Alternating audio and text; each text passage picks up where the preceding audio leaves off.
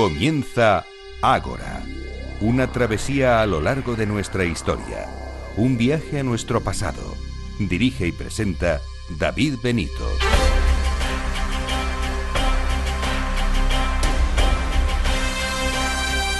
Muy buenas noches y bienvenidos a Ágora, la cita de Capital Radio con la historia.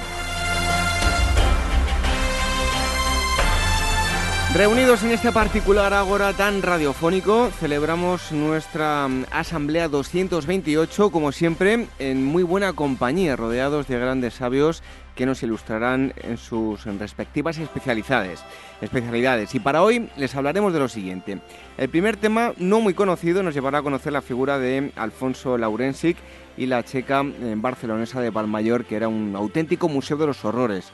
Nos dará todos los detalles eh, Susana Fruchman, periodista, escritora, traductora y contertulia en diversos medios audiovisuales que ha llevado a cabo esta investigación. En segundo lugar, hablaremos de literatura, aunque no exactamente de esto, sino de una de las figuras más ilustres de las letras españolas, no solo de un personaje en concreto, sino de una estirpe, los eh, Baroja. Pío sin duda fue uno de los más célebres, pero hubo muchos otros artistas ilustres en la familia. Abordaremos este asunto junto a Francisco Fuster, historiador y autor del trabajo Aire de Familia.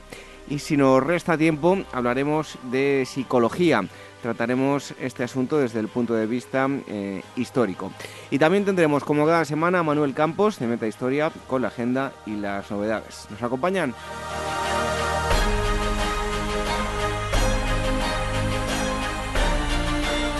Nos pueden escuchar a través de las ondas, eh, como es normal en la radio, pero también a través de los podcasts en iVoox, en iTunes. Le damos las gracias por dejar valoraciones y comentarios en ambas plataformas y como cada semana mandamos saludos a los usuarios, en este caso de iVoox, que nos han dejado mensajes. Un abrazo para Inés M11, Félix Lancho, Eduardo Centeno, José, José Javier, Toby, Raúl K. Omenia, R34 Tren, el afinador, Andrés Oliver y a los usuarios anónimos que también nos han dejado mensajes. Em, esto en Evox, en, en eh, iTunes, damos las gracias y mandamos un abrazo tanto a Liner 2015 como a Paz 46. Gracias por vuestras valoraciones y comentarios. Os invitamos a que sigáis haciéndolo porque de esa forma, aparte de que os vamos a saludar aquí en antena, eh, hará que lleguemos a mucha más gente. Y las formas de contacto, el email contacto arroba agorahistoria.com y agora arroba capitalradio.es, las redes sociales arroba agorahistoria es el Twitter, facebook.com barra agorahistoria programa y telegram.me barra agorahistoria radio. Como siempre, los controles, Alberto Coca y a la selección musical, Daniel Niño recibo los saludos de David Benito. ¡Comenzamos!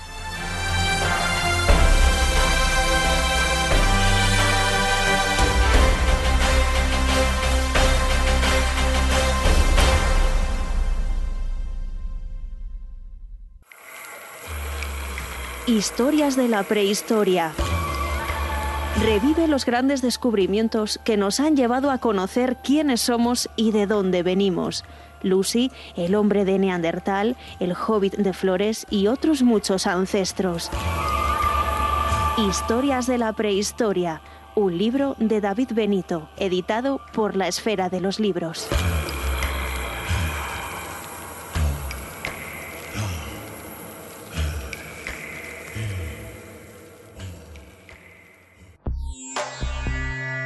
Inmortaliza tu propia historia y no pierdas tus recuerdos. DBO Estudio de Fotografía, reportajes de todo tipo, moda, book para actores y modelos, premamá, recién nacidos, fotografía familiar, infantil y eventos sociales. Tus fotos en dboestudio.com.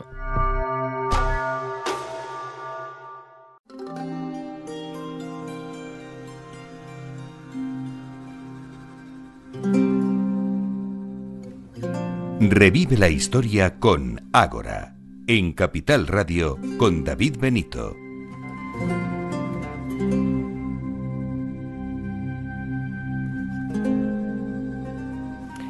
Pese a que en ocasiones se nos haya dicho que si hablamos de unos, de otros, aquí lo que hacemos es contar los, los hechos y, mm, como se puede imaginar todos ustedes, una guerra civil no tiene nada bueno, es una destrucción de un país y hacen mal tanto unos como otros. Eh, da igual el, el, bando, todos eh, matan. Y en este caso les vamos a hablar de mm, un trabajo que, acaba de, publicarse, interesantísimo desde luego. Es un tema bastante desconocido, no todo el mundo lo conoce. Se llama El hombre de las checas. Em, es una, una, investigación de, bastante tiempo que se ha visto reflejada en el libro. La ha llevado a cabo Susana Frochman. Ella es periodista, escritora, traductora y contertulia en diversos medios eh, audiovisuales. Susana, muchísimas gracias por estar hoy con nosotros aquí en Ágora Historia. A vosotros, a vosotros, encantada. Bueno, es un libro que está editado por, eh, por Espasa y lo primero de todo, porque va a ser eh, pues el, uno de los, entre comillas, protagonistas de, esta entrevista, que es una checa. Pues una checa eran unas prisiones que se construyeron durante la Guerra Civil, em, particularmente duras y además clandestinas. Esto sería el resumen de qué es una checa. Ahora profundizaremos en, las, condiciones en las que estaban los, los presos y, demás. Pero mm, eh, quería preguntarte, ¿qué te llevó a, meterte en la investigación de, este personaje del que vamos a hablar ahora? Eh, porque es un personaje que, con el que compartiste algo en el, en el pasado, ¿no? Pues sí, pues sí, compartí a su mujer, no en el sentido literal de la palabra, sino que compartí puesto que él se casó con, eh, con María Luisa Presen, que fue después de la guerra, incluso en el año cincuenta y pico te hablo, en la institutriz de casa de mis padres, sí. Y em, entonces, perdona. Sí, sí, cuéntanos, cuéntanos. No, y entonces, bueno, pues al principio, bueno, nuestra madre no nos engañó, pero tampoco nos explicó la verdad absoluta. Lo que hizo fue explicarnos una verdad suavizada. No nos explicó de dónde venía ni nada, nos dijo solamente que era viuda, que a su marido le mataron tras la guerra, que lo, fusilaron tras la guerra, por haber colaborado con los rojos, em, ya que había diseñado por sus conocimientos de arquitectura y diseño eh, en las checas. Pero que de no haberlo hecho, lo habrían matado. Bueno, esto se me quedó en el disco duro, digamos, de la infancia, puesto que su mujer trabajó con el apellido de soltera, algo inusual, puesto que ella era austríaca y en Europa, en casi toda Europa, se adopta el apellido del marido. Pero claro, luego se entiende de por qué ella adoptó, o mis padres le hicieron adoptar para trabajar para nosotros el apellido de soltera. Pero nuestra madre nos dijo de cómo, cómo se llamaba él, de manera que cuando yo, pues 40 años más tarde, pues topo con un artículo por casualidad sobre él como el gran monstruo de las chicas, pues el disco duro de la infancia se despertó y dijo, oye, pero este es el marido de, de la señora Presen, de, Frau Presen, de que además estuvo muchos años en, mi casa. Entonces el artículo era realmente horrendo, o sea, explicaba efectivamente lo que decía mi madre, pero iba mucho más allá, lo decía, lo describía como un artículo monstruo del horror, como un dirigente del Servicio de Inteligencia Militar soviético, bueno, soviético en España, ¿no? O sea, cuando del año, a partir del año 37. Y yo pensé, bueno, pero qué horror, pero esto y lo que nos explicó ahora en casa, en fin, tiene una pequeña semblanza, pero no es todo así, ¿no? y en aquel momento estaba acabando un libro, no, no tenía tiempo, eh, tenía que entregarlo al cabo de tres semanas, pero dije tan pronto pueda, investigo, pero para saberlo, para saberlo yo. Entonces el personaje, la historia me fascinó y, este es el resultado. el hombre de la checa es el resultado de esta investigación, sí. ¿En qué fuentes has tenido que bucear para documentar este libro? Pues muchísimas, porque claro, de entrada, pues su mujer había muerto, murió en 88, él mismo, no, no te lo cuento, fusilado en 39, mis padres habían, habían fallecido, mis tíos también, con lo cual partía de, la, de prácticamente de la nada, más que de, los libros, de los artículos, pero yo detectaba que había cosas que no podían ser, ¿sabes? Incompatibilidades de fechas, de datos, de...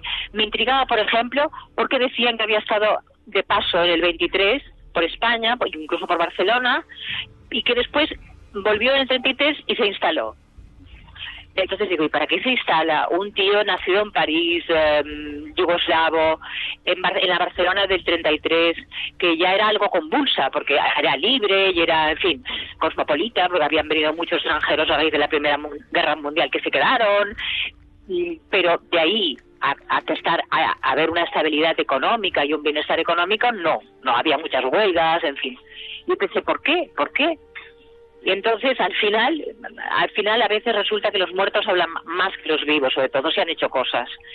Y entonces pude, el primer hilo conductor que me llevó hasta la historia de, Alfonso Laurenci y su familia fue el, el, padre que había muerto en 1923. Y ahí descubrí que la familia no había llegado ni mucho menos en el 33 y él menos, sino que en el 14, a raíz de la Primera Guerra Mundial, puesto que ellos vivían, él había nacido Alfonso Laurenci, que en París estalla la guerra mundial, entran en conflicto con los, austrohúngaros, con el imperio austrohúngaro, y ellos, la familia, eran austrohúngaros.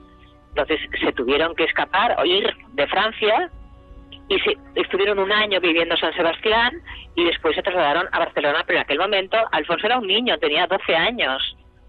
Y entonces dije, vamos a ver, aquí está pasando algo. Entonces dije, a ver si el padre me habla, aunque sea muerto. Y el padre me habló. O sea, me habló porque había dejado un gran rastro, puesto que fue un hombre muy emprendedor, un hombre precursor que eh, hizo unas revistas muy turístico, cultural turístico, vaya. Y una, vamos, tanto es así que llegó el 14 con la guerra y el 17 recibió eh, la, la, orden de Isabel la Católica, que era un honor muy importante en aquel momento. O sea, en tres años hizo un carrerón, le dio a su, a su familia una buena posición socioeconómica, de grandes viajes, de buenos hoteles, de una buena vivienda, pero todo eso se fue al garete cuando el padre se murió, en el 23. ¿Qué más te puedo decir? ¿Quieres que continúe yo o preguntas tú por donde quieras? Me gustaría eh, preguntarte, eh, porque bueno, eh, parte de, de, la vida de, este personaje era, entre comillas, ¿no? de fácil acceso, pero bucear en, en, su pasado, ¿cuándo nace y en qué ambiente se cría? También cómo llega a España. Pues bueno, como llega a España te lo acabo de contar, o sea, él nació en una familia que el padre era un triunfador, muy considerado en París. El padre nació en Hungría. Muy joven se fue a Viena. De Viena pasó a Alemania. Y en aquel momento la meca de, Europa, de la cultura, del vanguardismo, era París. Y en 1900 se instaló en París. Y en 1902 nació Alfonso. Pero dentro de un bienestar absoluto, de una familia culta, cultivada y en un bienestar absoluto estalla la guerra mundial, él tiene 12 años y viene a España, pero el padre consigue el mismo estatus económico, socioeconómico que tenía en Francia. Em, em, una, una, vez que mm, Laurensic llega a España, eh, bueno, ¿a qué se dedica? ¿En qué círculo se mueve? ¿El padre o el hijo, me eh, dices? El hijo. El hijo era un niño.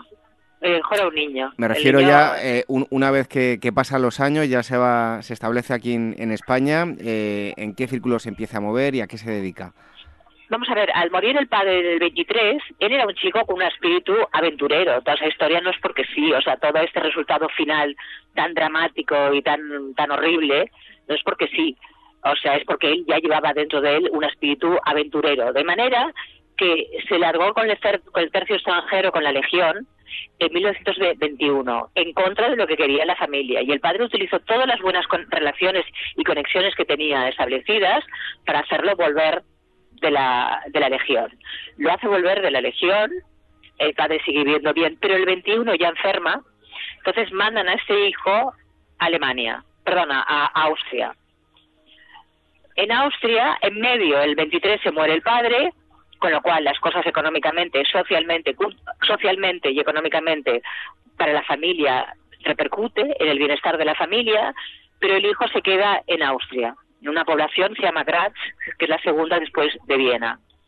Allí conoció a la mujer que sería nuestra institutriz.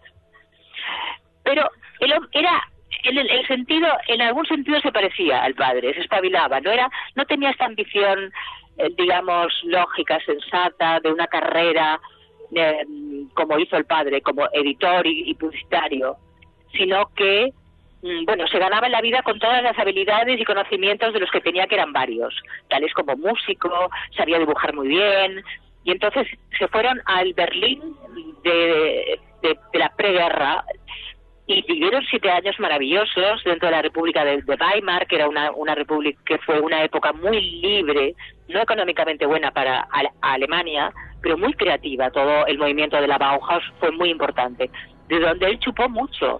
Todos esos dibujos psicotécnicos que aparecen en las celdas de castigo son copias de Kandinsky, de Malevich, es decir, de todos los artistas de la, de la Bauhaus.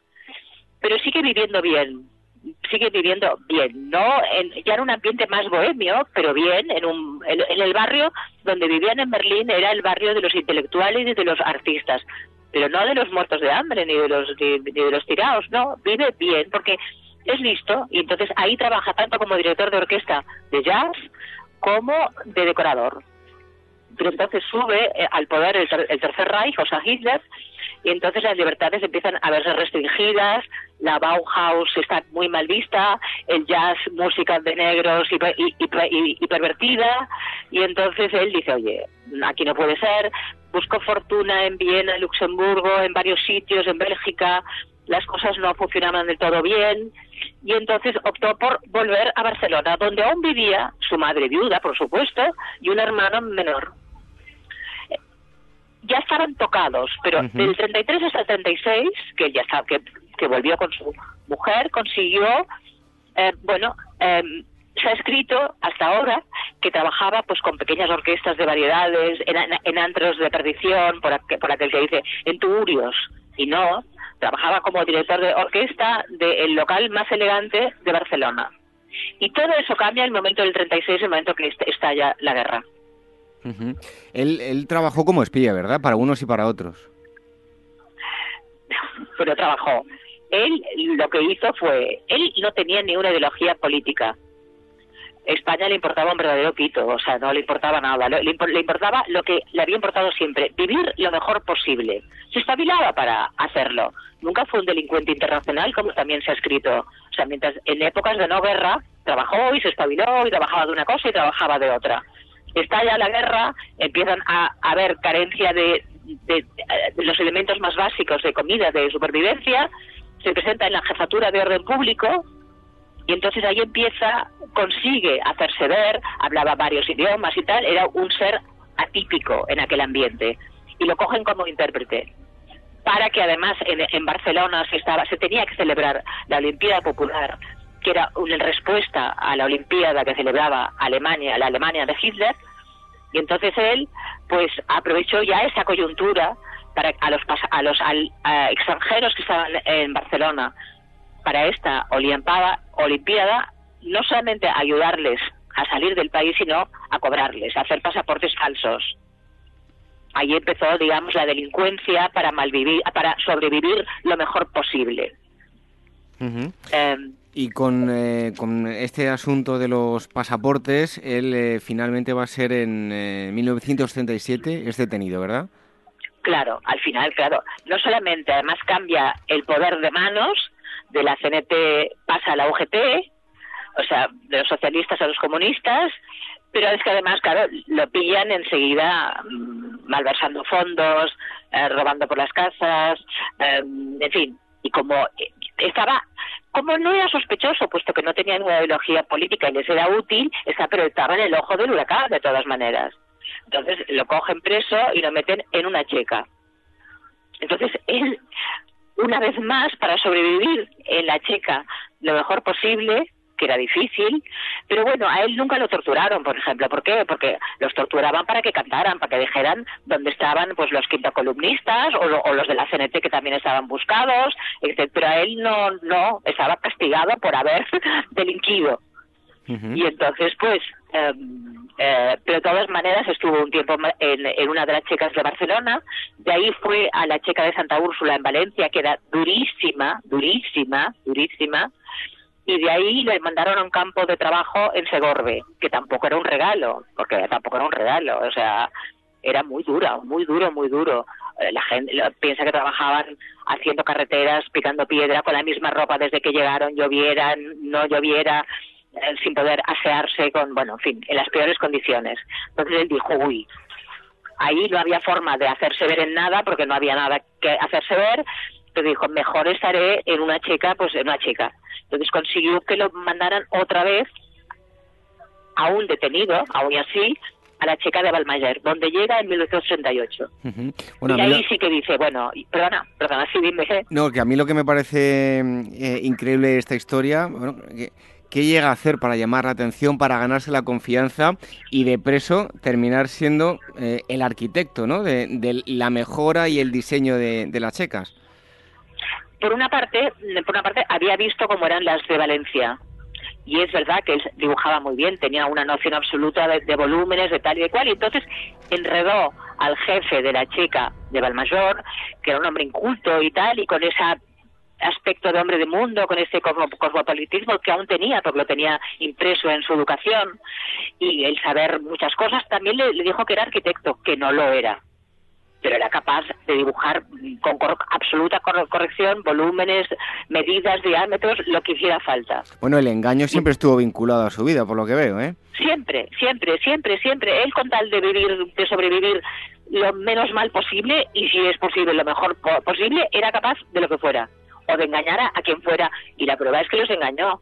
Lo que pasa es que continuó una vez consigue hacerse con las gracias del jefe de la, de la checa de Valmayor, que era en, donde estaba, em, y además le, encomendaron más cosas y se ocupaba de, una cierta intendencia de, la, de las obras, de, las distintas obras que, que, tenían en las distintas checas, pues consigue eh, una condición de libertad vigilada.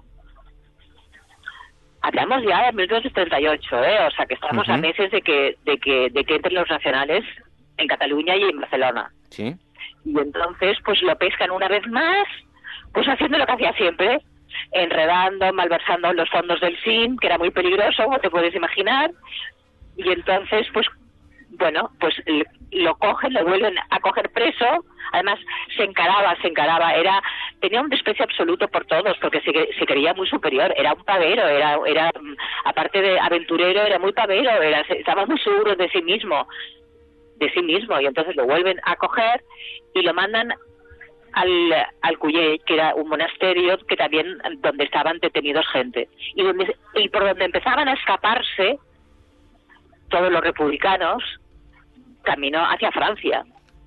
Entonces se fueron escapando todos pero él no porque además él pensó yo de que me tengo que escapar. O sea él, se lo llegó a creer que no había hecho nada. Se lo llegó a creer o, dijo yo esa verdad me la creo, da igual. Es verdad que no era republicano, que no era de un bando, que no era del otro, que no era nada, que sobre todo era, pues, bueno, pues era un extranjero que estaba en Barcelona y aquí en, en esa revuelta salió lo peor de que puede tener un ser humano por cobardía también, porque paradójicamente era tan aventurero pero potente como cobarde, porque claro, se puede sobrevivir de varias formas, ¿no? Y él, bueno, pues en el, cuando entraron los nacionales en el Cuyey, los republicanos se habían ido y quedaban unos pocos que estaban muy enfermos, más un destacado miembro de la Falange, que era eh, José María Poblador, a quien ya le había explicado, es que yo hice unos dibujos tremendos psicotécnicos para las celdas y tal, y entonces, claro, el poblador em, acusa, al poblador acusa, dice que quien dijo, oye, que este es el tío que, ayudó a los rojos en las checas, es este. Pero él se lo explicó tan tranquilo, pensando, bueno, es que yo en realidad yo iba a favor de Franco y de los nacionales. Y también se lo llegó a creer, y, además yo espiaba para unos y para otros, y sobre todo espiaba, pero en cualquier caso, en favor de, del bando nacional y entonces, y entonces dijeron, claro, le preguntaron, bueno, pues díganos, si usted espiaba para el bando nacional, un miembro espía como usted del bando nacional y no supo decir nadie. Bueno, vamos a hablar de, un lugar en concreto que es la, checa de, de Valmayor. Em, vamos a, a, ver si nos la puedes describir y vamos a ir viendo pues esas zonas que, que, este personaje fue, fue diseñando, ¿no? Hay una primera zona que es la zona del patio de fusilamiento, ¿verdad? Mm. Esto existía en todas las, las checas, ¿eh? en la, existían en las de Madrid, existían en las de Valencia, existían en, las de, en, las de, Barcelona, existían... Es decir, hay cosas que él lo que hizo fue reproducirlas. Eso había, no. ¿eh? Había, ¿Había mucha diferencia entre las checas en Madrid y en Barcelona? no creas. Y de Valencia y Barcelona, no creas, no creas. No creas. Lo que, lo que, perdona, sí, sí. ¿Con, con respecto a Madrid sí que había diferencia o tampoco? algo más, pero no mucho. Tú piensas que en realidad los nacionales tomaron antes Barcelona que Madrid. O sea que les dio tiempo para hacer chicas muy crueles también. Muy crueles. Lo que pasa es que no hubo nadie que se distinguió como él, que además inventó esta, además dijo, les voy a hacer unos dibujos, que eran estos dibujos, copia de, de los artistas de la Bauhaus, que los va a enloquecer completamente no te digo que les ayudara, pero bueno, en fin, hay más de un testimonio que sale en el libro diciendo, hombre, no es esto.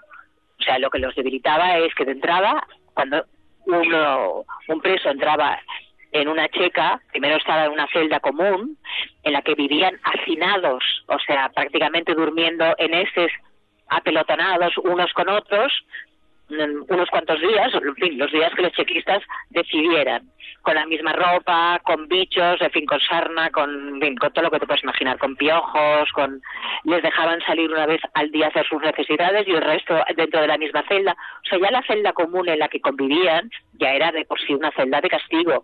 Me parece que les daban de comer una vez al día una especie de, caldo con una especie de, de, boñiga dentro, por así decirlo, y un mendrugo de pan, o sea, ya estaban en muy malas condiciones. En esas condiciones los metían en las celdas de castigo que él ayudó a construir. Bueno, había... Eh, había un, había un pozo que, que servía para, para torturar y, bueno, que mm. estaba en, en, en ese patio, ¿verdad? Sí, sí, sí, sí. Sí, pero bueno, tú te encuentras que en Valencia también lo sumergían boca para abajo eh, en un, en un pozo de agua. Entonces él lo que pasa es que se ofreció para hacer lo mismo que había visto en, en Valencia, no sé qué, y para incluso para empeorarlas. Entonces hizo uso de sus conocimientos de músico para mm, con un metrónomo que, que bueno que hacía tic tac tic tac tic tac constantemente, más una una campana que sonaba constantemente, más una luz que estaba a la, a la altura de los ojos que no se apagaba jamás, él eh, piensa que el preso que estaba dentro de la celda no se podía mover porque la celda era muy estrecha y no se podía incorporar porque era muy baja y además el techo lo podían graduar de manera que podía subir y bajar y ya lo bajaban lo suficiente como para que el preso no se pusiera en pie nunca. Y el mecanismo...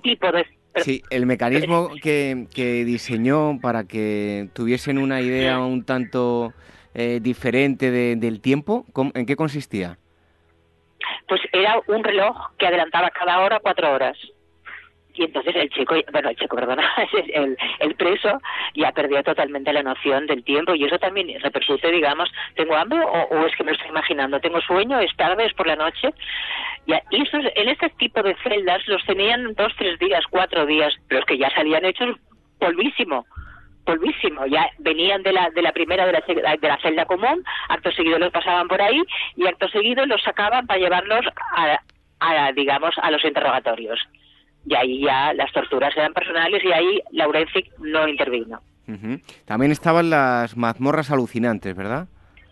Las mazmorras alucinantes eran estas de los dibujos psicotécnicos, que eran estas con la luz, el metrónomo, y todo eso más, habían unas un pelo más amplias, pero en contrapartida, pues el, el, el, el empresa tampoco se podía mover, puesto que la cama, por llamarle de alguna forma, era como un tálamo de cemento corto, mucho más corto que el cuerpo humano, con lo cual o, los pies o la cabeza se quedaban al aire, digamos que parte de las piernas, estrecho y además inclinado, con lo cual como como duermes así eh, y además en el suelo habían puesto unos um, ladrillos de canto para que el em, para que el preso no se pudiera no pudiera caminar no se pudiera ni mover allá em, o luego había otro tipo de habitáculos en las llamadas neveras. Sí sí sí sí estas también estaban en Valencia. Estas, bueno, mm, eran una especie de carboneras mm, recubiertas de alquitrán, con lo cual, pues la sensación de asfixia podía ser tremendo. Y entonces, cuando estaban ahí, les tiraban agua helada. Ellos estaban desnudos, más desprotegidos, más, más inválidos, más, ¿sabes? Más, eh, sí, eran, sí, también. La nevera era, era esto. Yo he visto fotografías que aparecen eh, esa cama, por así decirlo, eh, en, en, las fotografías y luego en el suelo una especie de, no sé si... De ladrillos, eran como ladrillos, ¿Eso que era para evitar que se sentasen a descansar? bueno, para evitar que, que caminaran. Los ladrillos, hablas, estos que estaban puestos en el suelo, bueno, claro, estaban puestos como una especie de zigzag, o sea, constante, pues no podían caminar no podían caminar, no podían caminar, no podían descansar, puesto que no, eh, el, el tálamo este era inclinado. Creo que consiguieron mm, algunos, em, pues se ponían contra la pared y no sé cómo, supongo que de puro cansancio, al final caían desvanecidos pues un rato por la noche. Entonces, el, sistema era que llegaran al interrogatorio lo más debilitados posibles. Y esta era la misión de Laurenzi, y la hizo. Y además claro en, el juicio se mostró muy duro porque dijo mire a mí lo que les pasara al resto de los de los presos que quiere que le diga bastante tenía yo con con salirme de aquella y sobrevivir a todo aquello. La verdad no tenía ninguna piedad cosa que sorprende muchísimo no bueno una vez finalizada la, la guerra civil eh, qué ocurre con los responsables de las checas y qué ocurre con con Laurensic bueno, muchos huyeron. Hay una, hay una relación de todos los más de los, de los verdaderos artífices y creadores de las checas, no solamente de Barcelona, sino de, todo, de toda España, que consiguieron huir y, que, bueno, huyeron para siempre, vaya. Y yo creo que a los nacionales, sin esculpar a Laurencic de lo que hizo, les vino muy bien tener a Laurencic como chivo expiatorio, no porque no fuera culpable, ¿eh? pero bueno, quien mandaban eran los otros. si lo hubieran mandado a hacer camas de algodón, las hubiera hecho. Quiero decirte, o sea, pero bueno, pues mm, toca que lo pasen peor, pues lo siento mucho. Yo así me dan más de comer, me dan libertad vigilada, etcétera, etcétera. Acaba la guerra, bueno, lo cogen en el Cuyey. Además, él se hace ver, no solamente era tan insensato, era tan prepotente, que cuando entran los nacionales en el Cuyey, pues aparte de algún enfermo y algún nacional que se había quedado ahí, pues lo, él dice, yo tengo cosas que revelar importantísimas y tal y cual, y además, pero soy austríaco, por lo tanto, eh, pidió por el, por el cónsul. En aquel momento ya no existía el imperio austrohúngaro, acudió el cónsul de Yugoslavia, inmediatamente se dio cuenta de quién era. Más probablemente el poblador dijo, sí, sí, este es esto, es, es, es este hombre, ¿no? Entonces, bueno, lo ingresaron en la modelo, incomunicado. A su mujer también la ingresaron en una, en una cárcel en Barcelona, en las Corts. Y a su hermano, que tenía un hermano que tenía cinco años menos, en la, en la modelo también, pero incomunicados, o sea, no hablaron más. Y bueno, y al cabo, en julio, eso fue en enero, en julio eh, a final de junio tuvo lugar el juicio, un consejo sumarísimo y público que causó gran expectación, porque es lo que te digo, es lo que tenemos a la vez al artífice de las checas, porque al final acabaron diciendo el ideólogo de, las de las checas. Bueno, en fin, repito, sin esculparlo, los ideólogos fueron otros. Él fue más el ejecutor, vamos a ver, ¿sabes? O sea, el, eh, el ejecutor. Yo soy técnico, soy ingeniero, soy, sé hacer de todo. Y lo hizo. Y lo hizo, lo hizo y entonces, bueno, pues em, lo condenaron a, muerte. Pasaron tres semanas desde la condena hasta la ejecución, de, eh, que en aquel tiempo era mucho, puesto que casi se puede decir que los eh, fusilaban inmediatamente, de manera que él llegó a albergar la esperanza de que se conmutara esa pena de muerte, incluso se rumoreó, pero al final en julio lo, lo mataron, sí, lo fusilaron eh, en Montjuic, en el, el campo de la, de la Bota, y lo tiraron a una fosa común. Bueno, todo aquel que quiera puede mm, investigar. Yo lo he hecho por, por internet y encuentras algunas fotos. Hoy en día hay algunos vestigios, ¿no? De, de las checas, algunas construcciones. No, no queda nada. No queda nada. No queda nada. Tú piensas que, claro, las checas que te he explicado se crearon dentro de edificios que ya existían. Pero yo, he visto eh, fachadas donde aparecen ventanas que todavía hoy se conservan. No sé si estoy equivocado. Ah, eso sí, pero lo que tú me, una cosa es ventanas y edificios existen. Hay un edificio que era muy importante, que era una de las centrales del SIM, que está en una, en una calle muy muy conocida en Barcelona, que se llama Montaner, pero es una torre de unos propietarios, claro, ahí está. La torre está tal cual, ¿eh? Es por dentro que lo han deshecho. Hubieran podido dejar algo, ¿sabes? Pero por lo que fuera nadie le interesó, quizá a los propios dueños, no, ya no estoy acusando a nadie, quiero decirte. Piensa que, por ejemplo, em, hubo otra checa, bueno, en Barcelona hubieron 45 checas, pues hubo una muy importante también, em, donde estaban instalados, además era un caserón de un gran burgués de, Barcelona, un hombre muy adinerado, y el hombre cuando recuperó la casa, bueno, hizo que sacaran todo, pero él nunca quiso volver a vivir en esa casa, pese a que lo sacaron todo. Bueno, pues aquel que quiera profundizar en esta mm, historia, a mí me ha, sorprendido, no la conocía, es em, el, hombre de las checas, la historia de Alfonso Laurensic, el artista de la tortura, y la autora es eh, Susana Frochman. Em, está editado el libro por Espasa. Susana, muchísimas gracias por haber estado aquí con nosotros. A ti, por habernos eh, escuchado. Un abrazo. Otro para ti.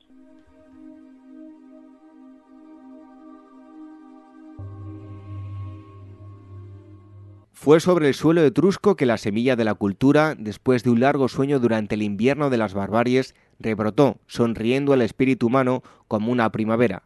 Con estas palabras del diplomático y explorador del siglo XIX George Dennis, considerado el padre de la etruscología, Pausanias Viajes Arqueológicos y Culturales nos propone un itinerario del 18 al 24 de junio para sumergirnos en el apasionante mundo del antiguo pueblo etrusco, buscando sus huellas materiales e inmateriales. Un viaje diferente, conocer en detalle los rasgos arqueológicos e históricos de una de las civilizaciones más extraordinarias del mundo antiguo. Para más información y reservas en info.pausanias.com o llamando al teléfono 91 355 5522. También en pausanias.com.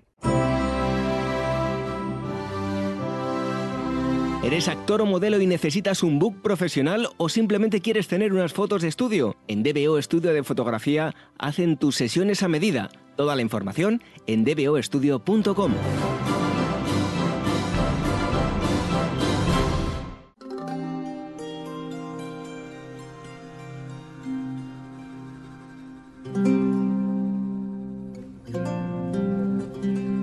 Ágora Historia, con David Benito en Capital Radio.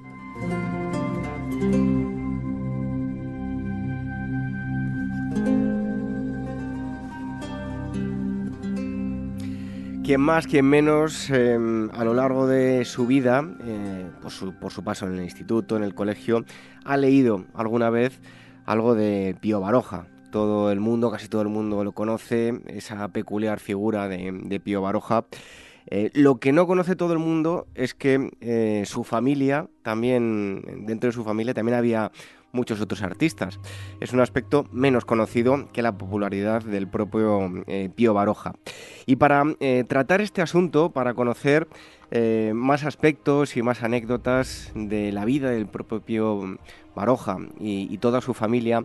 Tenemos con nosotros a Francisco eh, Fuster, él es profesor del eh, Departamento de Historia Moderna y Contemporánea de la Universidad de Valencia y miembro del Grupo de Investigación sobre Cultura, Edición y Literatura en el ámbito hispánico y del Instituto de Historiografía Julio Caro en Baroja acaba de publicar un libro llamado Aire de Familia, Historia íntima de los Baroja, editado por eh, Cátedra. Francisco Fuster, muchísimas gracias por estar aquí con nosotros en, en Ágora Historia. Un placer estar con vosotros. Bueno, como decía yo, el, caso de los Baroja, digamos que es em, único, resulta muy extraño, pues que en el seno de una familia em, y eh, en varias generaciones haya tantos artistas eh, relevantes, desde luego que no hay muchos casos como este, ¿no? Sí, efectivamente, de hecho, el, mi libro empieza justamente intentando situar el caso tan raro de los Baroja dentro de eh, estos, mm, digamos, eh, existen otros casos en, en, en caso de la cultura española y a nivel internacional de quizá de parejas de hermanos que eran escritores o de hermanas, como en el caso de las Bronte, las hermanas Bronte. En el caso de España tenemos a Machado, Antonio Machado y su hermano Manuel, o la saga de los Maestu, que se conoce a Ramiro de Maestu, pero estaba también su hermano Gustavo, que era pintor, su hermana María de Maestu. Pero mm, tantos casos distintos en una misma familia y en varias generaciones, que eso es quizá lo, que más sorprende a los Baroja, yo creo que es, efectivamente será el único.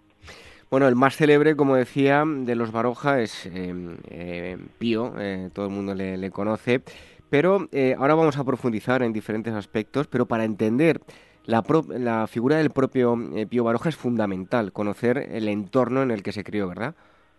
Sí, efectivamente. De hecho, esto ya, digamos, el primero que advirtió la peculiaridad de, digamos que el, hecho de que no se entiende la obra de Baroja sin, el, su contexto familiar fue precisamente su sobrino Julio Carbaroja, cuando publicó en el año 72 su famoso libro de memorias titulado Los Baroja, donde digamos que fue la primera vez en el que conocimos un poco más del resto de miembros de la familia del clan barojiano y ahí un poco se dieron algunas claves de eh, digamos aspectos autobiográficos de la obra de Baroja que sin el contexto familiar, sin esas interrelaciones que se establecen entre el escritor, sus padres, sus hermanos, sus sobrinos, quizá no se entiendan desde fuera. Bueno, ¿cuál es el punto de partida de esta estirpe? El árbol em, genealógico que, se muestra en el libro empieza con Serafín y con Carmen. Eh, cuéntanos quiénes son. Sí, pues Serafín Baroja y Zornoza era, digamos, el patriarca del clan barojiano. Era el padre de el resto del padre de Tío Baroja y de sus eh, cuatro hermanos que tuvo. En realidad fueron cinco, aunque luego solo sobrevivieron cuatro y luego otro murió joven y al final nosotros hemos conocido tres. Eh, Serafín Baroja era un ingeniero de minas, era un hombre, como explico en el libro, eh, muy culto, muy además con una visión de muy digamos muy amplia de lo que eran las artes, de la literatura. Eh, digamos que es el germen, es, un hombre que a pesar de ser un, un digamos un funcionario, un ingeniero de minas, eh, le gustaba mucho cultivar en sus ratos libres. Él escribía literatura, escribía libretos de ópera, eh, tenía una imprenta también, junto con familiares suyos. O sea, era un hombre, digamos, un, hombre al que le tenía esa pena artística. Digamos que él, de hecho, es el germen de todo lo que vendrá después, porque él es el que inculcó a sus hijos el gusto por el arte, por la literatura, por la música. Y luego se casó con una mujer que no tenía nada que ver con esto, que era Carmen Nessi que también es un personaje fundamental en la obra de Pío Baroja, en la vida de Baroja, que es la matriarca. Así como Serafín era un tipo, digamos, muy dicharachero, muy abierto, de carácter afable, eh, su esposa Carmen Nessi, digamos que era la típica matriarca, la mujer vasca, eh, que se dedicaba al cuidado del hogar, su marido, los hijos, y era una mujer, digamos, muy alejada de todo este ambiente artístico, digamos que es un matrimonio un poco extraño, pero quizás se, se, compensaban entre Serafín, que era más abierto, y Carmen Nessi, que era la mujer más cerrada, más tradicional, diríamos. Hay un aspecto que a mí me ha parecido muy interesante, eh, citas, eh, Francisco, en el libro, la importancia de lo que ocurría de puertas para adentro eh, de la casa de los Baroja y fuera de ella, ¿verdad? Sí, es, efectivamente nosotros conocemos la digamos la imagen pública. de hecho, el libro el principal interés del libro, que de ahí viene un poco su subtítulo, la historia íntima de los Baroja, yo lo que quería era que el, digamos, el lector, el público en general, conociera lo que pasaba dentro de la casa de los Baroja. Porque la imagen pública que tenemos, sobre todo de Tío Baroja, pero también de Carmen Baroja, de su hermana, o de Ricardo Baroja, incluso de su sobrino, de Julio Pérez Baroja, o de su hermano Pío, es una imagen relativamente conocida. O sea, los Baroja han generado mucha bibliografía y más o menos sabemos lo que hicieron, a qué se dedicaron, pero eh, faltaba un poco por saber porque eh, aunque ellos mismos lo han contado, porque todos ellos han escrito, todos los miembros del clan barojiano han escrito libros de recuerdos, libros de memorias, autobiografías, faltaba un poco reconstruir, eh, como hizo Julio Caro Baroja en su libro, el ambiente, digamos, familiar y ver esa idea que yo insisto mucho en el libro de que los Barojas son un clan cerrado, son una familia que a pesar de ser muy distintos entre ellos, porque la gente no puede imaginar lo distintos que eran Baroja de su hermana, de su hermano, eran muy distintos, sus caracteres eran muy dispares, sin embargo, dentro de la casa, digamos que se mantenían como un núcleo duro, como un, como un, un digamos que un compacto, era un bloque compacto la familia Baroja, donde iba uno iban todos, a pesar, como digo, de que entre ellos no tenían nada que ver el carácter de uno con el de otros. Bueno, con un pasado errante, eh, cuando eh, se vieron en una misma casa, eh, pues por ello le dieron tanto valor a, establecerse en un, en un mismo lugar, ¿no es así? Sí, los Baroja, una característica del clan barojiano es precisamente esa, su rabundez. O sea, ellos vivieron, los Baroja vivieron digamos que la historia empezaría, la historia del clan empezaría en San Sebastián, que es de donde venían los antepasados de Serafín Broja, y eh, luego por el trabajo que tenía el padre, por el trabajo de, funcionario de Serafín Baroja, de ser ingeniero de minas, a él lo iban destinando en diferentes sitios de la geografía española. Él se tuvo que ir, por ejemplo, al pueblo de Minas de Río Tinto, en Huelva, y dio la casualidad de que allí en ese pueblo, o sea, fuera de su ambiente natural, que era el País Vasco, allí en ese pueblo nacieron los dos primeros hermanos de la saga, que fueron Darío Baroja y Ricardo Baroja. Luego volvieron a San Sebastián, cuando Serafín volvió con su trabajo a San Sebastián, y allí nace Pío Baroja, luego se van a Madrid durante una temporada, luego tienen que volver a irse, en este caso a Pamplona, allí nace la única hija del clan, que es Carmen Baroja, luego vuelven a Madrid una temporada y luego por circunstancias también enferma uno de los hermanos y se instalan en Valencia, donde vivieron un par de años y donde muere precisamente Darío Baroja, el, hermano mayor muy poco conocido de, porque conocemos a Baroja y creemos que es el primogénito porque es el más famoso, pero en realidad Baroja era el tercero. El primero fue Darío Baroja, luego vino Ricardo, luego Pío y luego su hermana Carmen y entre medias otro Baroja muy desconocido que se llamaba César que murió de forma prematura al poco de nacer, a los pocos días.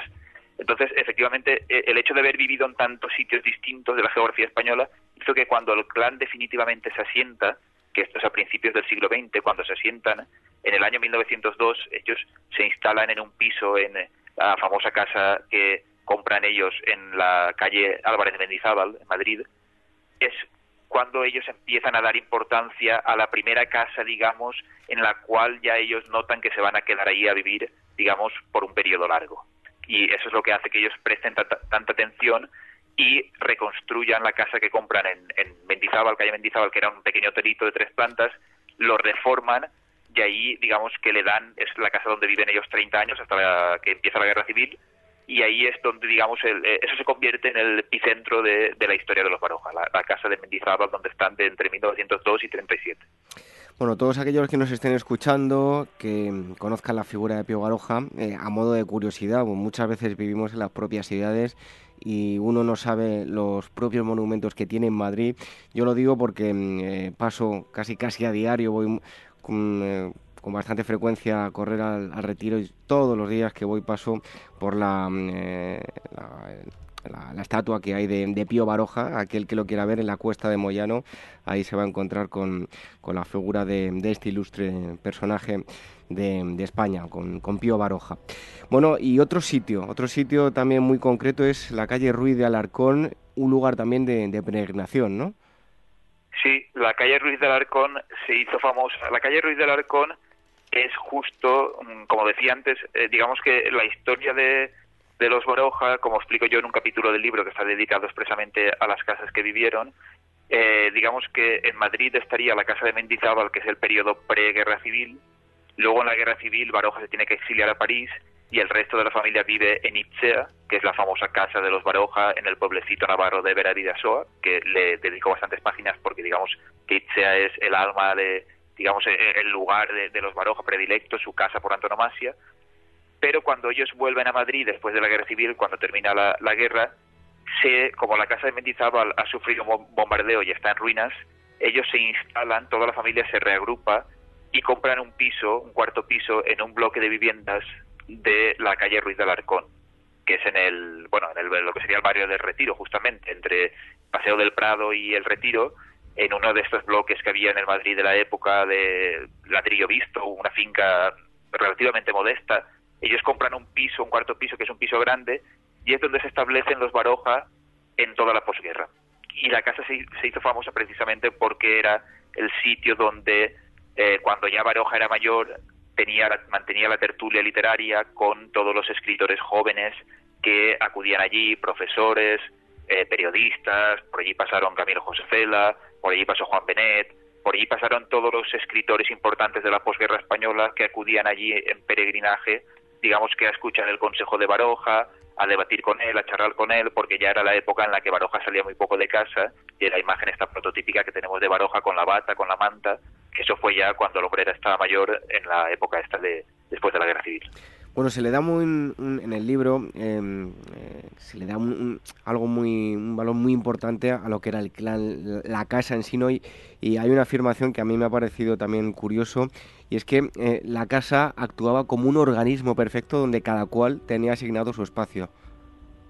Sí, efectivamente. Eso pasaba más en la casa de Mendizábal, porque era eh, también en, en Ruiz de Alarcón, pero Ruiz de Alarcón es distinto porque esto ya es ya es después de la guerra y, ya es distinto, pero en la casa de Mendizábal, que era muy peculiar porque en realidad no era una casa, era un pequeño hotel que ellos lo readaptaron y que además funcionaba como casa y como empresa, porque en la planta baja de este hotelito de tres plantas, er, eran tres plantas y un sótano, en la planta baja se instaló la famosa panadería que tuvieron los Barojas durante una época, principios del siglo XX, y luego cuando cerró la panadería se instaló la no menos famosa editorial Caro Raggio, que era la editorial que tenía el cuñado de Baroja, el, marido de su hermana Carmen Baroja, que era un editor italiano, Rafael Caro Raggio, montó una editorial que era la que publicaba los libros de Baroja y las máquinas de la imprenta se instalaron justo en la planta baja. De manera que era un sitio de paso por donde pasaba mucha gente, e, era una casa, digamos, abierta, donde todo el día estaban entrando y saliendo escritores, gente que iba a la imprenta o clientes de la panadería, pero luego los tres pisos de arriba estaban divididos, digamos, por eh, eh, digamos, por caracteres. O sea, eh, en un piso vivían Serafín y Carmen Baroja y Carmen Nessi, su mujer, en otro piso vivía Baroja, en otro piso vivía Ricardo Baroja con su mujer. Digamos que cada piso lo habían adaptado, lo habían decorado con objetos que, digamos, que transmitían el carácter de los habitantes de ese piso. De manera que era, era muy curioso porque es verdad que los Baroja tienen esta tendencia en, en todas sus casas a decorarlas con objetos familiares, con objetos que rememoran la tradición familiar y mm, digamos que hacen un espacio, lo convierten en algo muy propio y esto es lo que hacía que la casa de Mendizábal funcionara efectivamente como un organismo en el cual digamos que la familia solo se juntaba una o dos veces al día, o sea, quizá para, para comer o para la tertulia que hacían antes de cenar, se juntaban todos en un piso, los del piso tercero bajaban al del medio y los del primero subían al segundo y se juntaban todos, pero el resto del día vivían, digamos, de forma independiente, cada uno en su piso. Bueno, como decíamos, la, la casa es algo muy característico, una casa eh, barojiana. ¿Qué cuenta Baroja de sus casas en, las obras? Lo que cuenta, eh, sobre todo, más, más, que lo que cuenta Baroja, lo interesante es lo que cuentan quienes visitaron esas casas. Porque Baroja habla de Itzea, de cómo él cuenta la historia de cómo compró el caserón famoso de Itzea, el pueblecito de Vera de Vidasoa, en el año 1912.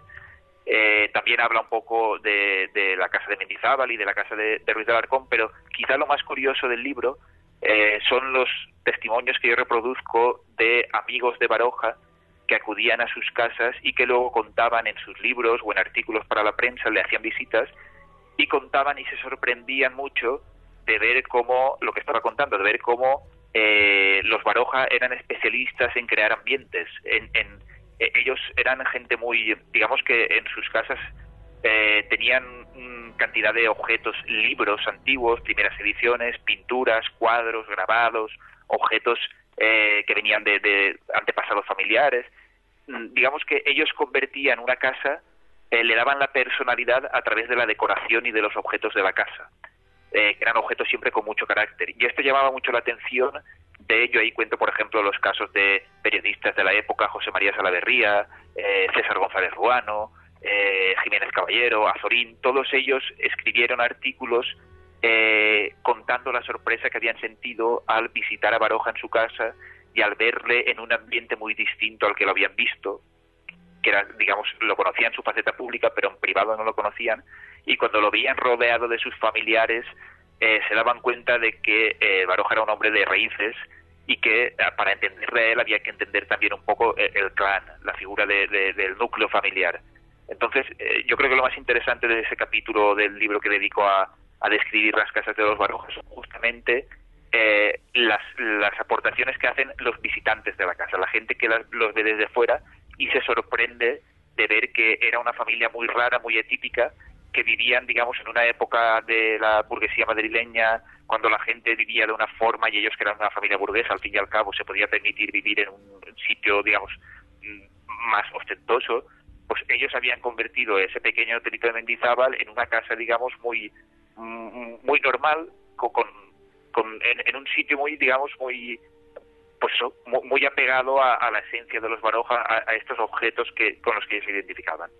Estamos hablando con Francisco Fuster, eh, nos está hablando de la intimidad de la familia Baroja. Em, ese es el tema de un libro que acaba de publicar, Aire de Familia, Historia íntima de los Baroja, editado por, por Cátedra. Em, como decíamos eh, antes, hemos recalcado que, Pío Baroja es eh, el más célebre de, de, la estirpe, pero Ricardo Baroja, el hermano mayor, ¿quién era exactamente? Porque bueno, tuvo un problema con su matrimonio que marcó mucho la relación con, con su familia. Eh, ¿Qué ocurrió en este aspecto y, cómo fue su, su, obra artística?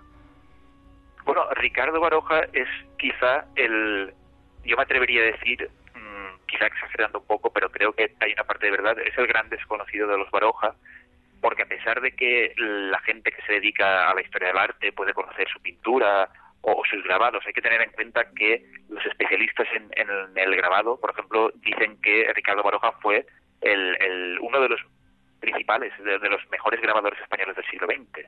Eh, incluso algunos lo emparentan con Goya. Ricardo Baroja fue el segundo hijo de la familia Baroja, era tres años mayor que Baroja, por edad, era, era un año mayor que Baroja, un año mayor que Pío Baroja, murió tres años antes, pero digamos que al haber vivido siempre a la sombra de su hermano Pío, del escritor, ha quedado un poco pues en un segundo plano. Y también es verdad, como yo cuento en el, en el capítulo que le dedico expresamente a Ricardo Baroja en el libro, es un hombre que tenía un grandísimo talento artístico, quizá más talento eh, incluso que el propio Baroja, que el propio Pío Baroja, pero era un hombre muy disperso.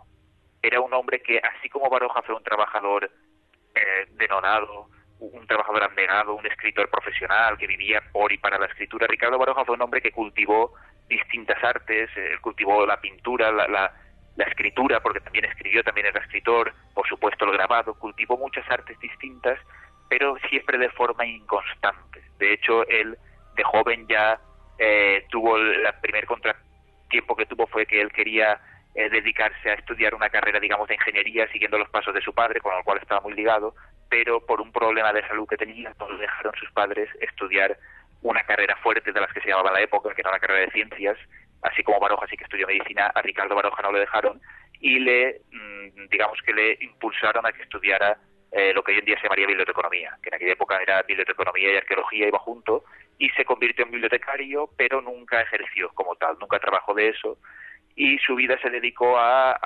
cultivar las artes de forma un poco dispersa, sin ninguna eh, con mucha vocación, pero sin, ser un profesional, nunca pudo vivir de su arte.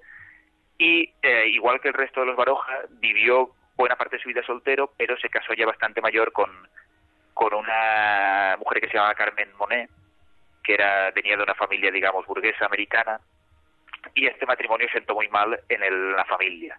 No tanto por el matrimonio, sino por, el momento en el que fue y por las consecuencias que tuvo. Porque los Baroja, al ser un clan tan cerrado, el hecho de que una persona que viniese de fuera, como Carmen Monet, y que no tenía nada que ver con el resto, con el carácter del resto de la familia, eso creó un choque y eso creó un distanciamiento entre Ricardo Baroja y, sus, dos, eh, sus dos hermanos, Carmen Baroja y Pío, incluso con sus padres.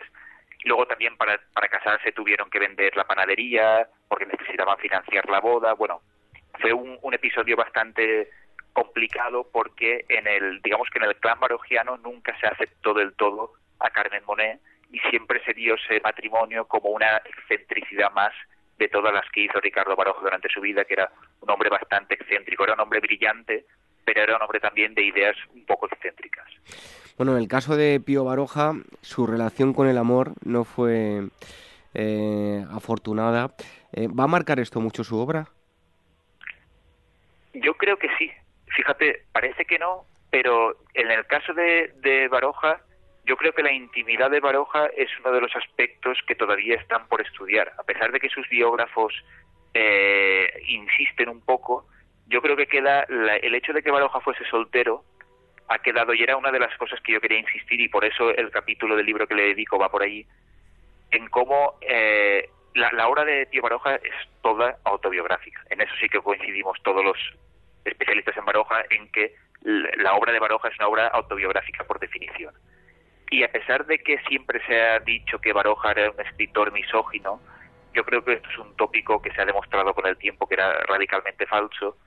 y que en la obra de Baroja aparecen mucho personajes femeninos, aparece la mujer, y aunque él era bastante pudoroso a la hora de hablar de su propia intimidad y de sus relaciones con las mujeres, leyendo un poco entre líneas lo que cuenta él en sus textos autobiográficos y leyendo también lo que han contado otros miembros de la familia, se ve que Baroja fue un hombre, era un hombre muy sensible, era un hombre romántico y quizá era, como el resto de los Baroja, demasiado sensible, era un hombre hipersensible y tuvo los dos o tres desengaños amorosos que tuvo a lo largo de su vida, los dos o tres conocidos, diríamos, eh, alguno cuando era joven, otro siendo ya más mayor, yo creo que le marcaron mucho e hicieron que él, esa sensibilidad, digamos que eh, mm, se convirtió en un hombre, digamos, muy duro, eh, muy frío con, con, en el trato con, con, las mujeres, un poco precisamente porque él sintió el rechazo de los dos o tres momentos en los que él se atrevió a dar el paso, en los que se enamoró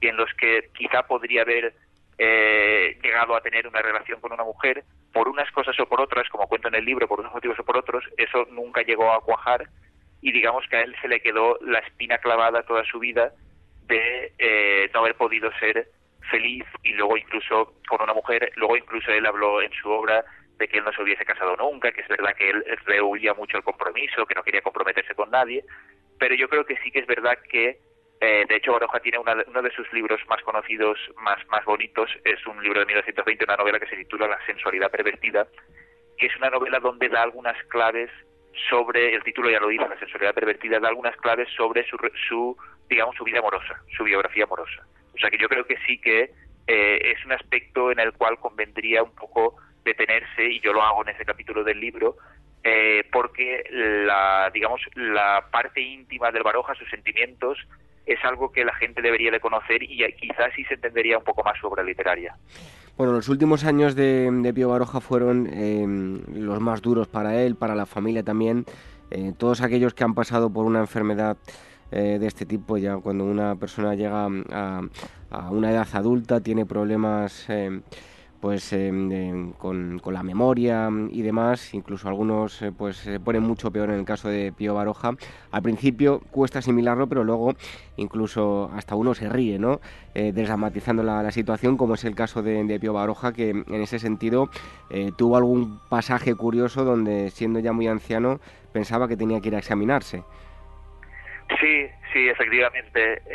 esto es es una etapa muy interesante de Baroja porque es la etapa, digamos, eh, de los últimos años. Baroja muere en el 56, pero a partir del año 50 ya, eh, digamos que el, hay, en la vida de Baroja durante los últimos años hay dos o tres eh, momentos importantes que contribuyeron a... Él estaba ya enfermo, él tenía arteriosclerosis, tenía ya digamos, la cabeza no le funcionaba perfectamente, a pesar de que seguía, él, él seguía escribiendo y pero en el año 50 muere mm, Carmen Baroja, su hermana, y eso a él le afecta porque ellos vivían juntos en la misma casa, él con sus sobrinos, con su hermana, y cuando muere Carmen Baroja quedan, digamos, huérfanos, abandonados, Baroja con sus dos sobrinos. Entonces se tiene que valer un hombre ya muy mayor como Baroja con sus dos sobrinos que son bastante jóvenes, que son Julio Caro Baroja y Pío Caro Baroja, que era muy pequeñito. Entonces, eh, digamos que en esos últimos años en los que Baroja, que era un hombre muy maniático, todavía quería seguir, porque él siguió escribiendo hasta el final, a pesar de que los libros que escribe durante esta época, evidentemente, son de una calidad literaria inferior a la de la etapa buena de Baroja, digamos que la etapa buena de Baroja sí son, imagínate que el propio Baroja mm, eh, establecía una división en su obra y decía que lo mejor suyo lo había escrito antes de la Primera Guerra Mundial, antes del 14 si estamos hablando de los años 50, él es la época en la que se exilia a París, vuelve y escribe muchas obras, pero digamos de segunda categoría dentro de su eh, obra, aunque son documentos muy muy interesantes, muy importantes para entender precisamente la etapa de la vejez de Baroja, que es muy interesante. Claro, eh, en esta época de la arteriosclerosis es cuando a él la cabeza y el cuerpo le empiezan a fallar y cuando explica en una frase muy bonita que dice, a mí me gusta mucho cómo lo explica Julio Caro Baroja, que fue, digamos, el ángel de la guardia de, Baroja. Ellos tenían una relación muy estrecha, Baroja con su sobrino Julio Caro Baroja. Y Julio Caro Baroja decide que en estos años a, a, su, a, su tío, a Baroja, había que mm, tratarle mm, no me acuerdo ahora cómo dice la frase exactamente. O sea, había, había que tratarle, eh, ahora no recuerdo la frase como lo dice, pero vamos, había que cuidarle como a un niño, exactamente. Dice que había que cuidarle como a un niño, pero no tratarle como a un niño.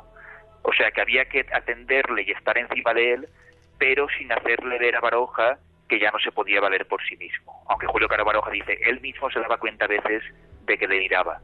Pero mi trabajo era cuidarle como a un niño, pero no tratarle como a un niño. O sea, tratarle como, como a lo que había sido, como un gran escritor, como una persona inteligente, pero cuidarle como a un niño porque requería ya de, una atención, digamos, 24 horas. Bueno, también se dijo que, que, tuvieron a Don Pío secuestrado y Julio Caro Baroja desmintió este asunto, ¿verdad? Sí, se dijo que en, justamente eso es en la etapa anterior a, los últimos años, en la época en la que el piso de la calle de Ruiz de Alarcón se convirtió en un eh, decía Julio Caro Baroja que se había convertido como en una estación de ferrocarril, que se pasaba el día entrando y saliendo gente. Estos los años 40, eh, cuando muchos escritores iban, cuando el cumpleaños de Baroja o en fechas señaladas, iban todos allí a la tertulia y entraba mucha gente desconocida que no era de, dentro del núcleo de la casa, ni siquiera eran amigos íntimos de Baroja, no eran de los miembros, digamos, fijos de la tertulia, sino gente que estaba de paso por Madrid y le hablaban de la tertulia de Baroja y por curiosidad acudían allí, profesores, hispanistas, curiosos. Eh, ahí se dijo por parte de algunos periodistas con muy mala intención que la familia tenía secuestrado a Baroja, que Julio Caro Baroja ejercía como una especie de dictadura porque no dejaba que los escritores, que la gente joven se acercara a Baroja, que no dejara que no dejaba que los periodistas le entrevistaran. Y a eso eso molestó mucho a Julio Caro Baroja porque él decía que era justamente lo contrario, que cuando ellos hubiesen necesitado de más intimidad, cuando su madre estaba enferma también, porque Carmen Baroja murió también de una enfermedad, en esos momentos de mayor intimidad fue cuando ellos dejaron abiertas las puertas de casa y nunca preguntaron a nadie, nunca pidieron a nadie ningún carné para poder entrar allí, sino que allí la gente entraba y salía y, digamos un poco que se aprovecharon de la, de la bondad de, los Baroja para entrar allí y hacer entrevistas a Baroja, luego tergiversar sus palabras, sacar titulares, o sea que efectivamente la, la, el hecho de que estaba secuestrado supongo que lo, lo diría la gente a la cual no les dejaron entrar, que sería una minoría, porque vamos, el resto de gente entraban y salían allí sin ningún problema. Bueno, hay muchos aspectos que por falta de tiempo no vamos a poder tocar. Les invitamos a que, a que lean el libro porque es eh, apasionante la vida no solo de Pío Baroja, sino de, todos los, miembros de, la familia en diferentes generaciones. Por último, antes de, marcharnos, eh, preguntar los eh, dos herederos, de alguna forma, que, que viven, em, tienen relación, ambos de una u otra forma, con los libros, ¿no? Sí, te refieres a Julio Carabaroja y a su hermano, Eso a Pío Carabaroja. Sí. sí. Bueno, o a los que viven ahora. No, no, me refiero a los que viven ahora. Ah, a los que viven ahora. Sí. Sí, los que viven ahora son Pío Caro Baroja y su hermana Carmen Caro, que son hijos de Pío Caro Baroja. Que de, una, de una u otra forma están en contacto con libros, ¿no? Sí, sí, efectivamente. En, la línea con la tradición familiar, todos los Barojas son gente de cultura, son gente que está muy apegada a la cultura. Los que los herederos actuales de, de Baroja son eh, la mayor es Carmen Caro, que es hija de Pío Caro Baroja, el, sobrino de Baroja. Ellos son, digamos, sobrinos nietos del escritor de Pío Baroja. Carmen Caro es bibliotecaria eh, es una mujer culta, es una mujer inteligente, como cuento al final del libro. Es, digamos, un poco la, la, A mí me gusta verla, y como la veía un poco su padre, como la heredera de Carmen Baroja, de su abuela Carmen Baroja. Y luego está eh, Pío Caro Baroja, que ahora ejerce como director de la editorial familiar, de la editorial Caro Raggio, que justo el año pasado cumplió los 100 años. Y también es un hombre culto, es un hombre eh, que vive en el ámbito de la cultura, que lleva muchos años como director de la editorial y efectivamente son personas que ahora mismo son las encargadas de mantener la tradición familiar, de velar por el legado de los Baroja, de gestionar los derechos de autor de los Baroja y digamos que siguen un poco, no se dedican profesionalmente a la escritura o a la pintura o a las artes como sus antecesores, pero sí que están dentro de, eh, del ámbito, digamos, de la cultura. Bueno, pues eh, le recomendamos este libro de fácil lectura em, y además tiene eh, unas fotografías, algunas de ellas desde luego que son eh, tesoros de, la estirpe de los Baroja. Aire de familia, historia en tema de los Baroja, editado por Cátedra y el autor ha estado con nosotros, Francisco Fuster. Francisco, muchísimas gracias por haber estado aquí con nosotros en Agora Historia. Un fuerte abrazo. Un abrazo y muchas gracias a vosotros por leer el libro y por darle esta difusión. Espero que les guste a los oyentes y aquí estamos para lo que necesiten.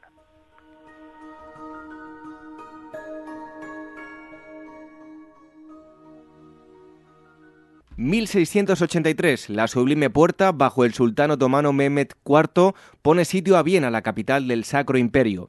Una coalición de estados y príncipes de la cristiandad logrará detener en el último momento la amenaza que se cierne sobre Europa. Vive con despertaferro e historia moderna los agónicos acontecimientos del asedio de Viena que dieron lugar a lo que se conoció como la última Gran Cruzada. A la venta en librerías, kioscos, tiendas especializadas y despertaferro-ediciones.com. La llegada al mundo de un hijo o hija es algo único e irrepetible. Inmortaliza sus primeros días con fotografías y una estética muy cuidada. En DBO Estudio de Fotografía os harán un reportaje inolvidable, un tesoro para los padres y para los hijos. Toda la información en dboestudio.com.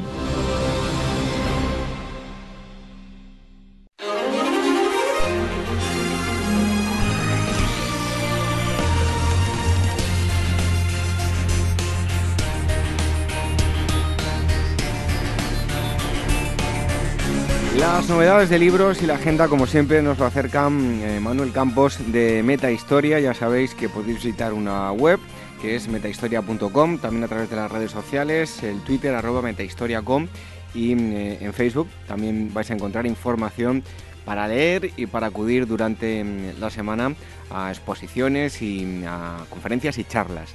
Y eh, lo primero que hacemos es dar la bienvenida a Manuel Campos. bienvenido un sábado más. Buenas noches, Un placer estar aquí con vosotros un sábado más.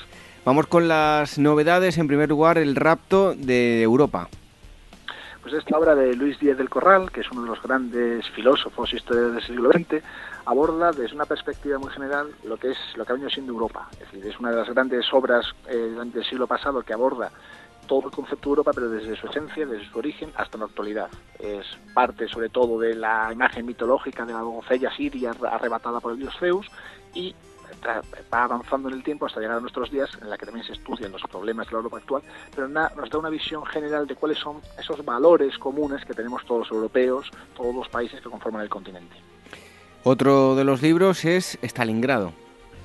Pues este, el título que es Stalingrado, la, la ciudad que derrotó al Tercer Reich, de Johann Helbeck, que publica Galaxia Gutenberg, pues es una de las grandes obras que se va a publicar este año sobre la batalla de Stalingrado.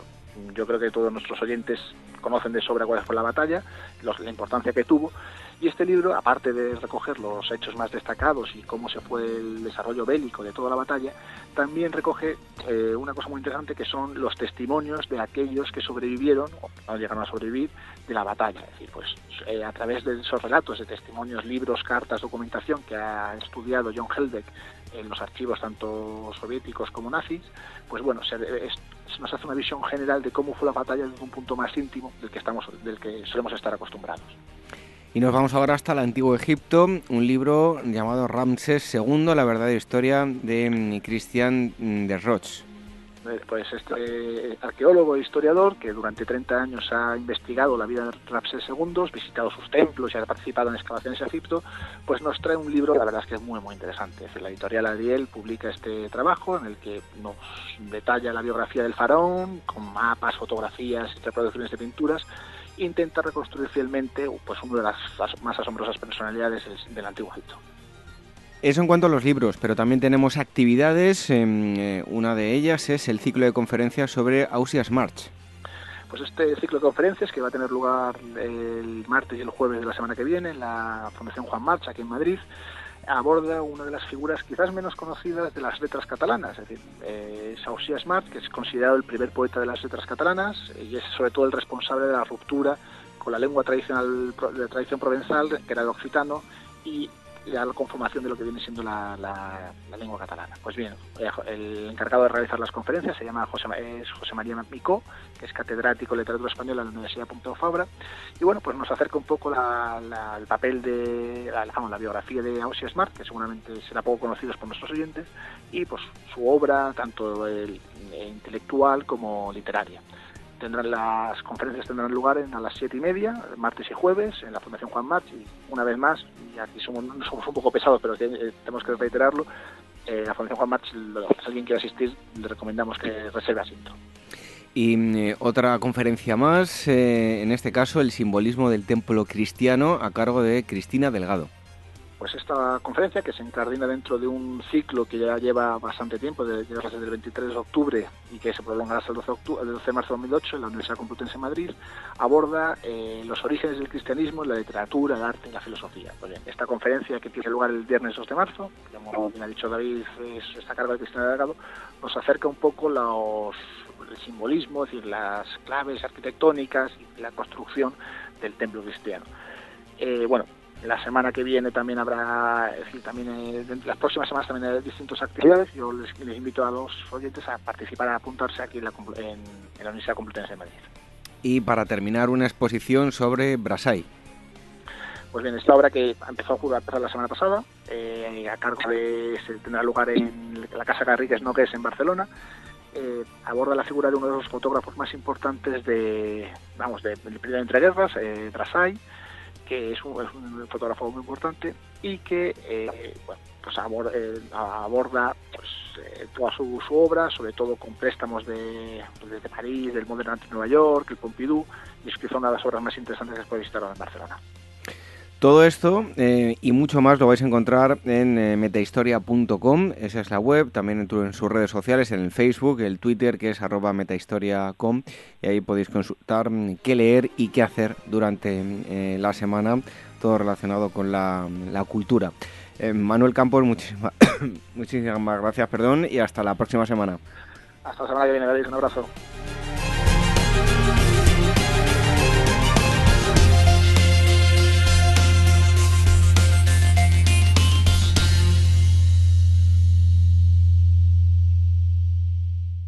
En los finos límites entre la historia y el mito, el Mediterráneo antiguo dio lugar a una de las civilizaciones más enigmáticas de la historia, la cultura minoica de la isla de Creta. Este mes pasea con despertaferro arqueología e historia por las estancias del Palacio de Noso para descubrir entre sus frescos los vestigios de los rasgos de una cultura próspera, refinada y compleja que sin embargo de forma súbita desapareció de la historia emulando a la legendaria Atlántida. A la venta en librerías, kioscos, tiendas especializadas y despertaferro-ediciones.com.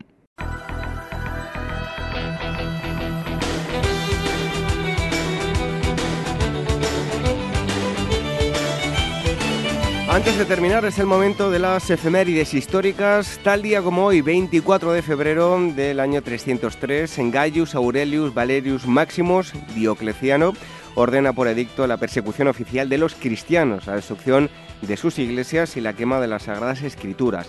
A pesar de la persecución implacable a la que, a que será sometido a partir del año 324, el cristianismo será la religión dominante del imperio bajo el gobierno de Constantino I el Grande.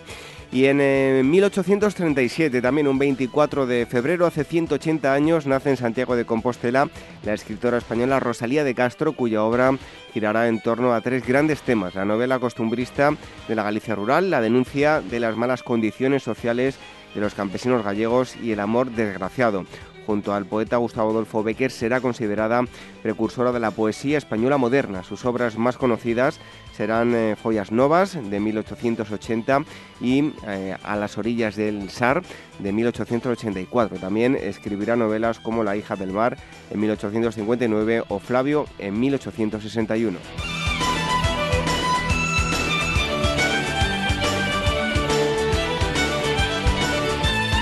25 de febrero del año 1570 en Roma, el Papa Pío V Severo, mm, em, con, quien eh, compromete la unidad de la Iglesia, excomulga a la reina Isabel I de Inglaterra mediante una bula papal, a sabiendas de las trágicas consecuencias que esto acarreará eh, sobre los, a los católicos ingleses que serán sometidos a persecución. Y en 1956 en Moscú, en sesión cerrada del Congreso número 20 del Partido Comunista, Nikita Khrushchev pronuncia su discurso secreto criticando los efectos perjudiciales del culto a la personalidad de Stalin, dando inicio a la eh, desestabilización de la Unión Soviética.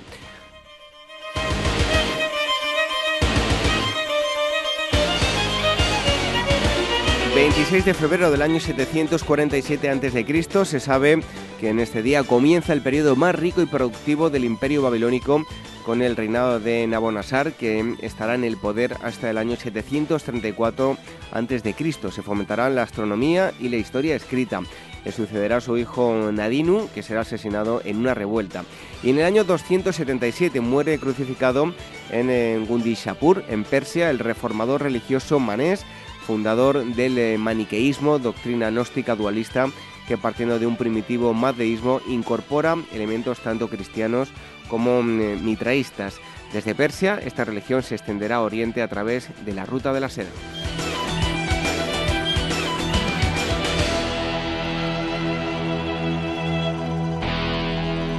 27 de febrero del año 1801 en España, España declara a Portugal la guerra de las naranjas por haberse negado a cerrar sus puertos al comercio inglés. Esta breve contienda finalizará el 6 de junio con la firma de la paz en Badajoz.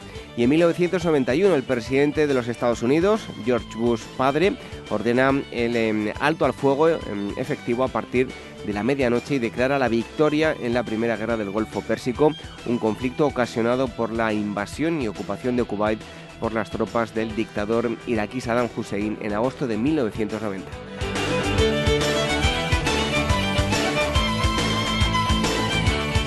28 de febrero del año 380 el emperador Teodosio el Grande promulga en Tesalónica la Constitución Puntos eh, ordenando a todos los pueblos sometidos a su obediencia a la adhesión al cristianismo, convirtiéndolo en la religión oficial del imperio. En realidad, esta ley es una certificación del alto nivel de cristianización que tiene la sociedad romana y una medida de cohesión política del Estado en estos momentos en que se halla en eh, franca disolución. Y también un 28 de febrero, pero del año 1901, nace en Portland, en Estados Unidos, el químico norteamericano Linus Pauling, que recibirá dos premios Nobel, uno de química en 1954 por su descripción sobre la naturaleza de los enlaces químicos y otro en 1962, en este caso el de la paz, por sus esfuerzos para controlar la proliferación de armas nucleares.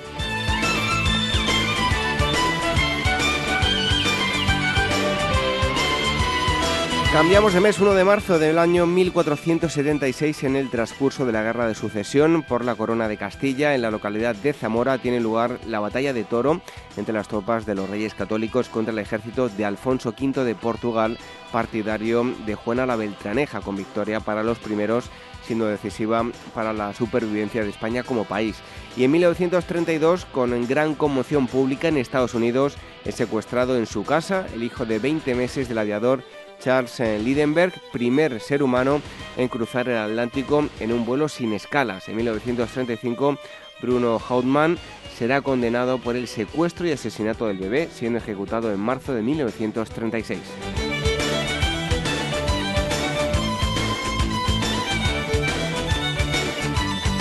Y terminamos con el 2 de marzo de 1974 en España. Se ejecuta a garrote vil al joven anarquista Salvador Puchantik, acusado de delitos de sangre y terrorismo. Y en 1990, en Sudáfrica, Nelson Mandela resulta elegido vicepresidente del CNA, el Congreso Nacional Africano, su partido. El 6 de julio del año eh, siguiente será nombrado presidente por aclamación, sustituyendo a Oliver Tambo. Em, eh, Oliver Tambo. Junto al presidente de la República, Frederic de Klerk, iniciarán el desmantelamiento del apartheid y la transición a una democracia multirracial. Las efemérides históricas, eh, acontecimientos históricos relevantes de nuestra historia, enseguida la despedida.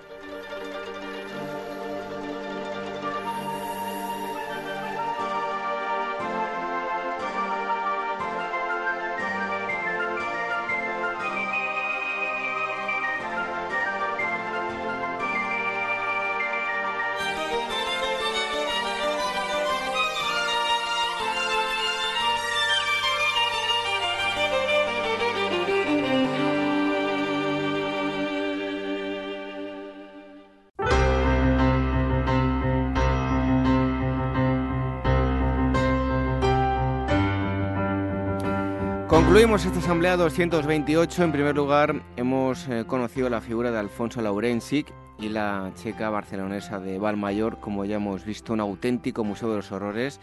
hemos hablado con la periodista y escritora Susana Frochman, que ha llevado a cabo esta investigación de, esto que les hemos dicho. Después nos eh, han ocupado las letras, aunque no propiamente dichas. Hemos conocido cómo fueron las vidas de una estirpe de artistas, unos con más reconocimiento que otros, pero al fin y al cabo todos artistas. La estirpe de los Baroja nos lo ha contado Francisco Fuster, autor del libro Aire de Familia.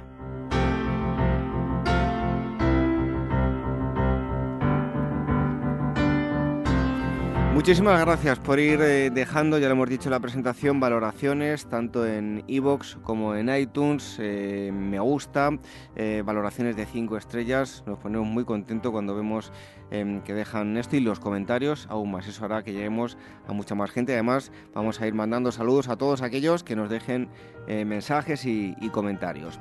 También nos pueden escuchar a través de Radio Sapiens, como cada domingo, y las redes sociales, el Twitter arroba facebook.com barra Programa y telegram.me barra Historia Radio. Y el email, por si nos quieren enviar un correo, dos direcciones, contacto arroba y agora arroba capitalradio.es. Nos despedimos, no podía ser de otra forma, con una frase de Pío Baroja. Dice así, si quieres hacer algo en la vida, no creas en la palabra imposible. Nada hay imposible para una voluntad enérgica. Buenas noches, hasta el próximo sábado. Sean felices.